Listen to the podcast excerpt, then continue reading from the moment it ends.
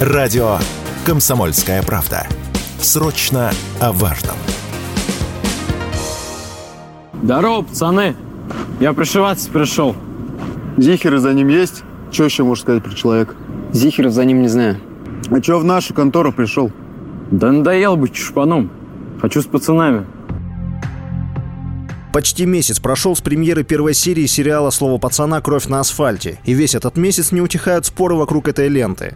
Скандальный сериал основан на книге «Слово пацана. Криминальный Татарстан 1970-2010-х» и повествует о молодежных группировках Казани времен развала Советского Союза. Режиссером картины стал создатель фильма «Горько» Жора Крыжовников. Критики по достоинству оценили качество сериала, но вот содержание вызвало волну негатива. Проблемы у «Слова пацана» начались еще на стадии создания создания. Власти Татарстана запретили снимать сериал в Казани, поэтому съемки перенесли в Ярославль. А после выхода первой серии, 9 ноября, на ленту обрушился шквал критики и обвинения в том, что она романтизирует криминальный образ жизни.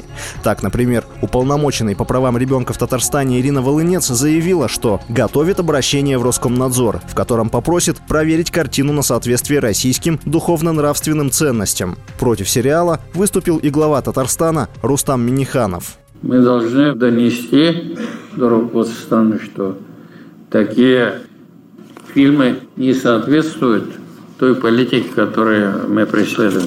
Все чаще говорят и о том, что у сериала могут появиться свои подражатели. Несмотря на то, что сериал имеет возрастное ограничение 18+, он популярен у подростков. Поэтому некоторые опасаются, что в ближайшее время может повториться история, которая была в нулевых с выходом сериала «Бригады», когда школьники изображали из себя героев картины. Об этом заявила глава Лиги безопасного интернета Екатерина Мизулина. На фильме есть маркировка 18+. Он вообще для взрослых, потому что там есть определенные сцены, которые для детей не очень хорошие. Но, тем не менее, все дети посмотрели, особенно школьники 5-9 класса.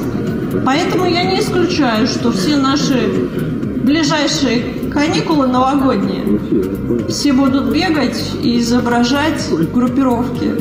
Потому что детское восприятие, оно вот такое. Сам режиссер сериала заявил, что лента наоборот показывает, что бывает, когда молодежь увлекается криминальной культурой. Так, например, одного из героев убивают за принадлежность к группировке. С ним согласен и блогер, переводчик и публицист Дмитрий Гоблин-Пучков. По его словам, воздействует на человека в первую очередь окружающее его общество, а не киногерои что угодно, может кого угодно увести куда угодно. Многократно приводил пример. У меня есть достаточное количество знакомых, некоторые, правда, не дожили, которые с пролетарской прямотой говорили, что начали употреблять после того, как посмотрели художественный фильм «Криминальное чтиво», где Джон Траволта бьет в сердце шприцом с адреналином. С одной стороны, эти деятели искусства рассказывали, о, вот лучше антинаркотической пропаганды не найти, и вроде согласны, а вот люди принялись собираетесь заниматься тем же самым, посмотрев пример вашей антинаркотической пропаганды. Это общество формирует, а не кино. Пока сериал «Слово пацана. Кровь на асфальте» продолжает выходить. На данный момент для просмотра доступно 5 серий из 8. А песня ПЛА группы «Аегел», звучащая в сериале, вышла на первое место в мировом чарте «Шазам». Василий Воронин, радио «Комсомольская правда».